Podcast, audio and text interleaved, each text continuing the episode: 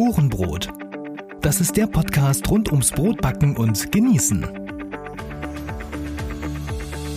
Hier erfährst du alles, was du wissen solltest, um ein gutes, gesundes und leckeres Brot selbst zu Hause backen zu können. Mit Informationen, Tipps und Hintergründen. Ich bin Wolfgang Schüttler und der Gastgeber dieser Sendung. Willkommen beim Ohrenbrot. Hallo, lieber Ohrenbrot-Hörer. Ja, du hast schon äh, ungefähr zwei Wochen, vielleicht sogar schon ein bisschen länger nichts mehr von mir gehört. Keine aktuelle Folge seit dem wunderbaren Interview mit dem Brotdoc. Und woran liegt das? Ja, das liegt ganz einfach daran, dass ich es derzeit nicht schaffe, Folgen auf Vorrat zu produzieren, so wie man das ja eigentlich als richtiger Podcaster macht. Ähm, aber dazu fehlt mir einfach die Zeit im Moment, da ich hauptberuflich doch sehr stark eingespannt bin und dieser Podcast am Ende ja auch nur ein Hobby ist, auch wenn ich das sehr, sehr gerne mache.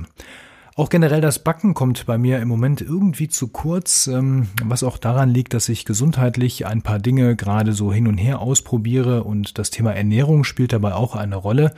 Und ähm, ich wollte hier einmal schauen, ähm, welche Auswirkungen es hat, wenn ich zum Beispiel auf bestimmte Arten von Kohlenhydrate verzichte. Und so habe ich auch mal den Brotkonsum deutlich reduziert, was jetzt aber nicht heißen wird, dass ich das Brotbacken an den Nagel hängen werde. Nein, Ganz im Gegenteil.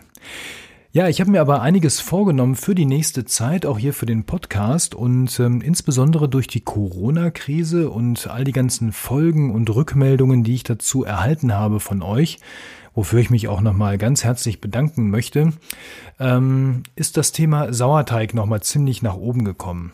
Und ich weiß, einige von euch sind ja hier richtige Anfänger, die melden sich auch ab und zu bei mir, die stellen auch schon mal Fragen, so wie sie das natürlich auch in den anderen Foren machen und tun können bei Facebook oder bei den anderen Bloggern, die da große Rezeptblogs haben. Und so habe ich mich dazu entschlossen, jetzt endlich mal das Thema Sauerteig hier eben auch in den Podcast mit aufzunehmen. Und wir werden demnächst mal hier von der Pike auf ähm, einen eigenen Sauerteig heranziehen. Ja, dazu lade ich euch dann ganz herzlich ein. Und wenn du jetzt denkst, ach mein Gott, Sauerteig, das, das, damit backe ich schon so lange, das brauche ich nicht mehr. Ich habe einen, der läuft, das ist gut. Dann kann ich ja den Ohrenbrot demnächst mal pausieren. Da sage ich, na, vielleicht ist ja doch noch das ein oder andere für dich auch als Impuls dabei, denn Sauerteig ist ja auch nicht einfach gleich Sauerteig. Da gibt es ganz verschiedene Arten von Sauerteigen, da gibt es ganz viel Wissen und Unwissen drumherum und ja, das vorweggeschickt, auch ich bin da kein wirklicher Profi und ich weiß auch gar nicht, ob man da wirklich Vollprofi sein kann, denn am Ende bleibt es, glaube ich, auch in meinen Augen noch ein Stück Mysterium, wie diese Sauerteige wirklich funktionieren. Ja, parallel dazu plane ich auch Interviews mit Sauerteig-Experten. Ich muss da noch den einen oder anderen ansprechen, ja, ob er bereit ist und Zeit hat, hier mitzumachen. Ähm, das würde mich natürlich sehr freuen, um da auch nochmal so ein bisschen Fachexpertise reinzubringen. Ja, und spätestens bei solchen Folgen bist auch du als alter Sauerteig-Nutzer natürlich hier richtig, denn dann kannst du mit Sicherheit noch was mitnehmen. Also, wie gesagt, demnächst machen wir uns ran an den Sauerteig. Ähm, wir werden da ganz einfach anfangen und einen ganz einfachen Roggensauer mal herstellen und damit dann auch mal ein Brot backen. Das machen wir dann so Woche für Woche zusammen, so Stück für Stück. Das kommt auch vom Timing her dann ganz gut hin und das Ganze soll uns ja auch nicht überfordern. Ist dann so eine Art, ähm, ich sag mal, Audiokurs und äh, vielleicht werde ich das auch an der einen oder anderen Stelle nochmal bebildern zusätzlich auf meinem Blog oder vielleicht gibt es sogar das ein oder andere begleitende Video dazu dann bei YouTube. So, das vorweg. Ähm, ich möchte gerne die Gunst der Stunde nutzen und auch noch mal ein bisschen ähm, Feedback präsentieren, denn in der letzten Zeit sind doch einige E-Mails reingekommen, worüber ich mich, wie gesagt, sehr, sehr freue. Ich habe zum Beispiel hier vom Frank eine E-Mail bekommen. Ja, er schreibt, ähm, danke für das Rezept von Claudio Perando. Da hat er nämlich auch Interesse dran. Er schreibt auch, dein Podcast gefällt mir sehr gut. Bin durch Brotdoc darauf aufmerksam geworden und habe mir die letzten Tage alle Folgen angehört. Mach weiter so. Viele Grüße, der Frank.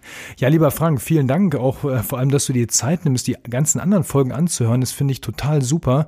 Und ähm, ja, das motiviert mich natürlich dann auch hier weiterzumachen. Ja, das ähm, ist ganz, ganz toll. Sowas beflügelt dann echt. Ähm, Ja, dann hat die Anke noch geschrieben. Die Anke hat eine Frage und zwar hat sie äh, über meinen Podcast ähm, das Thema Mühlen äh, gehört und da ging es darum, dass ich auch eine Mühlenkarte versprochen habe, ähm, wo man dann eben so eine Übersicht bekommen kann. Ähm, und sie findet den Link irgendwie nicht und sie hätte gerne eine Übersicht über die Mühlen. Ja, liebe Anke, da muss ich sagen, entweder ist mir da damals, ich weiß es gar nicht mehr, ist schon ein bisschen her mit der Folge ein Fehler unterlaufen, als ich da erzählt habe, oder das gibt es inzwischen nicht mehr. Aber es ist in der Tat schwierig, ein komplettes Verzeichnis zu finden, äh, auf, in dem alle wirkliche Mehlmühlen enthalten sind. Ja, es gibt zwar so ein, so ein Mühlenverzeichnis, aber da geht es dann um, um, andere, um sämtliche Arten von Mühlen, die es gibt. Das sind dann teilweise auch nur Mühl- und Wasserräder, die da zu sehen sind. Aber es gibt eben nicht ein Verzeichnis von Mühlen, wo man jetzt sagen kann, da gehe ich hin, da rufe ich an oder da kann ich im Internet bestellen.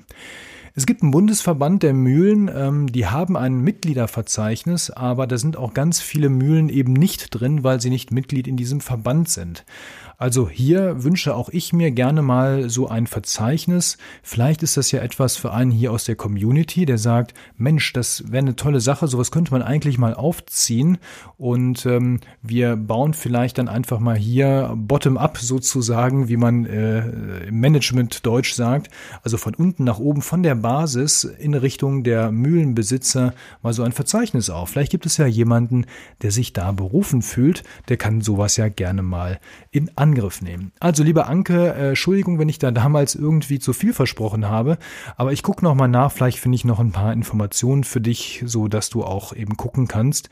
Ansonsten ist Google natürlich immer eine gute Hilfe, wenn man da Mühle eingibt bei Google Maps und dann in der Umgebung mal schaut, dann gibt es da mit Sicherheit was oder einfach mal in diesen einschlägigen Brotbackforen bei Facebook oder so mal nachfragen, wo du wohnst, ja, ähm, dann bekommst du mit Sicherheit Tipps in deiner Umgebung, wo es gute Mühlen gibt. Ähm, ja, dann habe ich noch eine Mail von einem anderen Wolfgang bekommen, der mir auch eine ganz interessante Mail geschrieben hat. Und zwar kommt er aus dem Westfälischen und die haben eine Brotback-Community vor Ort aus der Taufe gehoben. Ich gucke nochmal gerade nach, wie die heißt. Ähm, muss ich mal schauen. Moment. Ja, das ist die Brotback-Community Tönesforst. Ja, das ist, wie gesagt, hier in Westfalen. Ich glaube, in der Nähe von Lippstadt müsste das sein. Äh, Finde ich eine ganz tolle Sache, dass die vor Ort sich gegenseitig helfen. Und Wolfgang hat auch selber eine ganz tolle Backstube eingerichtet. Das kann man da im Internet sehen.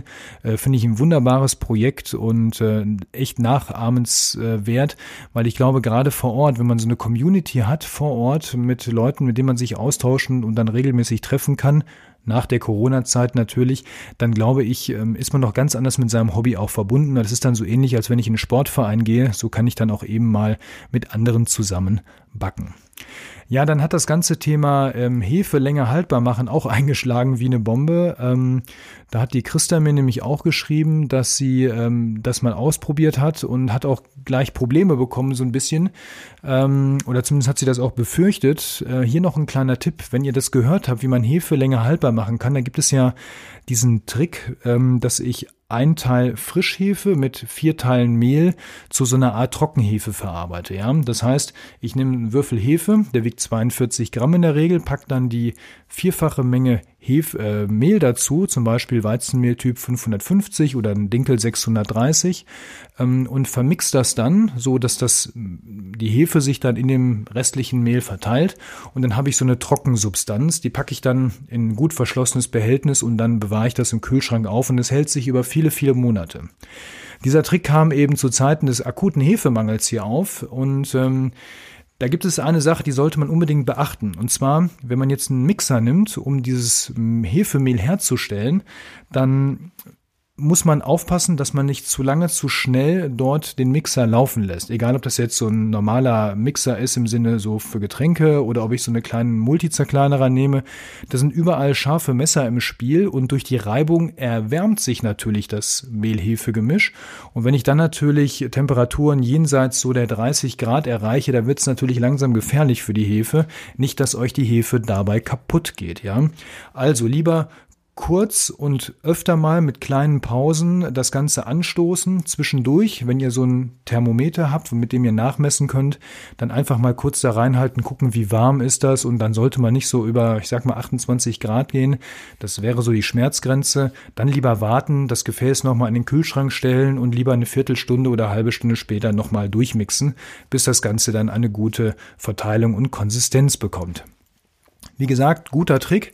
Ähm, letztendlich, wenn man dieses Hefe-Mehl-Gemisch dann hat und man hat dann ein Rezept, wo zum Beispiel 5 Gramm Hefe rein soll, dann nehme ich einfach diese 5 Gramm Hefe aus dem Rezept, multipliziere sie mal 5, weil ich habe ja ein Teil Hefe und fünf, vier Teile Mehl, das macht fünf Teile insgesamt. Also hätte ich hier 25 Gramm von diesem Mehl-Hefe-Gemisch von dieser eigenen Trockenhefe, die ich dann in dem Rezept anwenden muss. Gibt es auch in einer letzten Folge zu hören, in der Corona-Folge, ja, könnt ihr euch dort die Tipps dann noch entsprechend holen. Das Schöne ist, selbst wenn es jetzt gerade keine, äh, ich sag mal, keinen akuten Hefemangel gibt, manche Supermärkte haben ja sogar eher einen Hefeüberschuss mit diesen Riesenwürfeln, die auf einmal in den Handel kamen, so ist es doch eine Möglichkeit, viel Hefe zu sparen, gerade dann, wenn man mit kleinen Hefemengen arbeitet. Ja, also hier nochmal der Tipp. Nutzt das, denn wenn ihr mit kleinen Hefemengen arbeitet, dann schmeißt ihr keine Frischhefe mehr weg, die euch dann vielleicht sonst zu trocken wird und das schont auf jeden Fall die Umwelt, denn konventionelle Hefe ist in ihrer Herstellung nicht gerade umweltschonend. Biohefe ist dagegen wunderbar. Ja, das waren so die Rückmeldungen aus den letzten Wochen. Ich denke, da konnte ich auch diese Zwischenfolge mal gut nehmen, um diese Rückmeldung hier mal zu platzieren und auch, ja, vielen Dank dafür. Ähm, auch im Forum, ja, auf ohrenbrot.de ähm, wird das ein oder andere diskutiert. Da gab es vor allem eine sehr, ich sag mal, lebhafte Diskussion, auch bei der Folge vom Brotdoc oder bei dem Interview mit dem Brotdoc mit Dr. Björn Hollensteiner. Ähm, gerade um das Thema Ernährung und Brot, da ranken sich ja dann oft auch so die, ich sag mal, Gelehrten. Jeder, so habe ich immer das Gefühl, meint es da besser wissen zu müssen, aber ich finde, Björn hat das nochmal sehr gut zusammengefasst am Ende. Und er sagt es ja auch im Interview, letztendlich ist auch das ein großes, vielleicht noch noch nicht ganz zu Ende erforschtes Geheimnis, wie sich unsere ganzen Nahrungsmittel tatsächlich immer auf unsere Ernährung, auf unseren Körper auswirken. Das sind ganz viele Wechselspiele, die da stattfinden. Und auch ich merke das ja gerade, wo ich mich selbst persönlich mit dem Thema beschäftigt habe, dass es nicht immer einfach ist, so eins zu eins eine Wechselwirkung des Körpers mit diesem einen Nahrungsmittel in Verbindung zu bringen. Ja, also das ist wirklich ein sehr komplexes Thema. Ähm, ich kann einfach nur raten, sehr sensibel da mal ranzugehen, wer da vielleicht das eine oder andere Problem mit hat, aber auf gar keinen Fall schwarz-weiß zu denken und grundsätzlich zu sagen, Brot und Kohlenhydrate, das ist Gift für den Körper, das ist ganz, ganz schädlich und das geht gar nicht. Von solchen dogmatischen Herangehensweisen halte ich nichts. Wer in der Tat eine Unverträglichkeit gegenüber eines Leben, gegenüber einem Lebensmittel hat oder eben eine, wirklich eine Krankheit wie Zöliakie, die nachgewiesen ist, ja, dann ist das sicherlich in Ordnung und auch alles klar, da muss man dann entsprechend reagieren. Aber das alles im Grundsatz zu verteufeln, halte ich für völlig falsch. Ja, also freut euch schon mal auf die Sauerteigfolgen, freut euch auf all das, was da noch kommen wird hier auf ohrenbrot.de.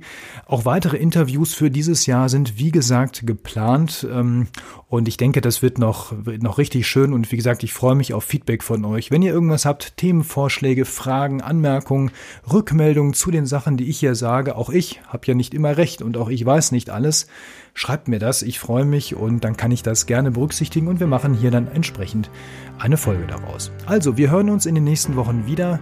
Macht's gut, bis dann, dein Wolfgang und denkt dran, Krümel sind bekanntlich auch Brot. Bis dann, mach's gut.